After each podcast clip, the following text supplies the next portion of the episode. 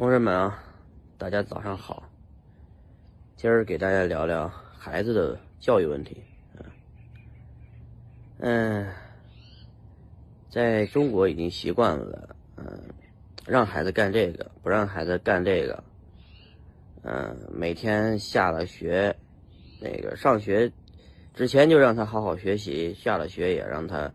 回来做作业。嗯，但后来到了美国以后，发现完全变了。啊，回来没家庭作业，上学呢，早上八点半送过去，下午一点半就放学了，回来还没作业，这么教孩子，呃，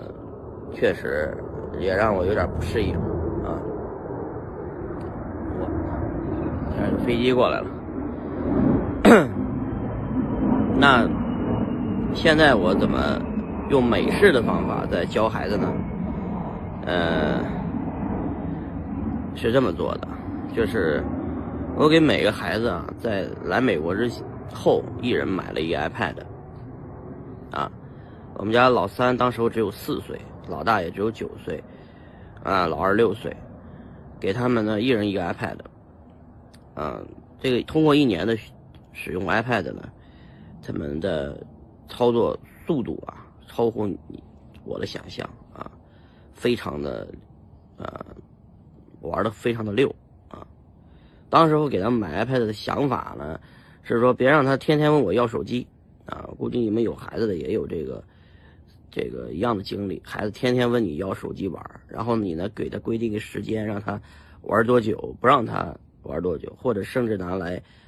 让他玩玩手机来。变相跟他去交换学习时间，啊，呃，那我最近悟出来的道理呢，我近期又给他们每个人配了手机，除了配手机以外，还给每个人配了手机号，建立了他们的账号系统。我的逻辑呢是，如果一个孩子他如果这个不建立这个终生学习的这个思路的话，呃，他是没法成长的。所以呢，我就每个人鼓励他们去玩手机，而不是限制他们玩手机。他们现在已经有自己的微信了，他也有自己的呃这一帮子亲朋好友的微信了，随时可以跟每个人联系啊。尤其是远在中国的爷爷奶奶、外公外婆啊、舅舅啊、大爷们，还有他的哥哥们，都可以建立联系。同时呢，他有自己的抖音。有自己的 YouTube 啊、Twitter、Facebook、Google 邮箱，因为他有一套手机账号体系呢，他就所有的账号都可以注册了。他自己的在手机上装了好多的什么网易大学啊、得到 APP 啊、知乎啊这些知识点的东西有非常多啊，还有那个 TED 学习，他就是你不用管他，他自己就会下一堆游戏或者学习的东西。感兴趣的东西，对他来说世界是空白的。举个例子，